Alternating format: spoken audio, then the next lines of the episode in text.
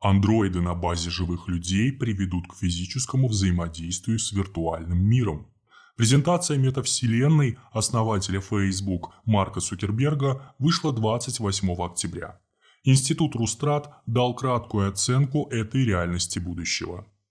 По словам создателей, иммиграция людей в альтернативную реальность понравится всем, утомившимся ограничительными мерами, действующими в условиях пандемии коронавирусной инфекции – Однако реализация оптимистичной презентации Марка Цукерберга таит в себе массу подводных камней.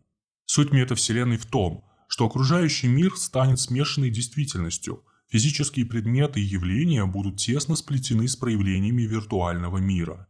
Нынешний мир будет полностью оцифрован и наполнен голограммными симуляциями. Одновременно с этим он станет дополненной виртуальностью – в которой человек сможет жить среди абсолютно цифровых конструкций. Обе этих реальности будут взаимно перетекать друг в друга, неразличимо для органов чувств и сознания человека. Примечательно, что метавселенная является не попыткой бегства в мир иллюзий, а новой формой взаимодействия с реальным миром, не ограниченной одним лишь созерцанием.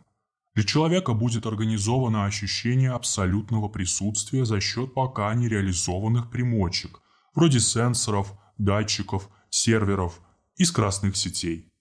Подразумевается именно физическое взаимодействие со смешанным миром, для которого планируется задействовать неиспользуемые нейромоторные пути в теле человека для создания нейронных интерфейсов, что приведет к сращиванию мозга человека и компьютера. Такая вовлеченность обернется колоссальными возможностями для общения, работы, обучения игр, тренировок, хобби и путешествий. Будет возможность вылепить себя и личный дом с видом на заснеженные горы и дивное озеро. Правда, такой мир обречен воспроизводить экономику и ее товарно-денежные отношения. Зарабатывать придется так же. Есть еще одно грустное следствие. Реальные вещи людей в метавселенной обесценятся. Зато контроль над обществом сделает резкий скачок и станет тотальным – Человек окажется на всю жизнь привязан к аутентифицированной учетной записи. Человечество окажется поделенным на две касты. Привилегированным креаторам окажутся доступны все богатства нового мира, а неудачникам нет. Мозги первых и вторых промоют, и реальная личность окажется стертой.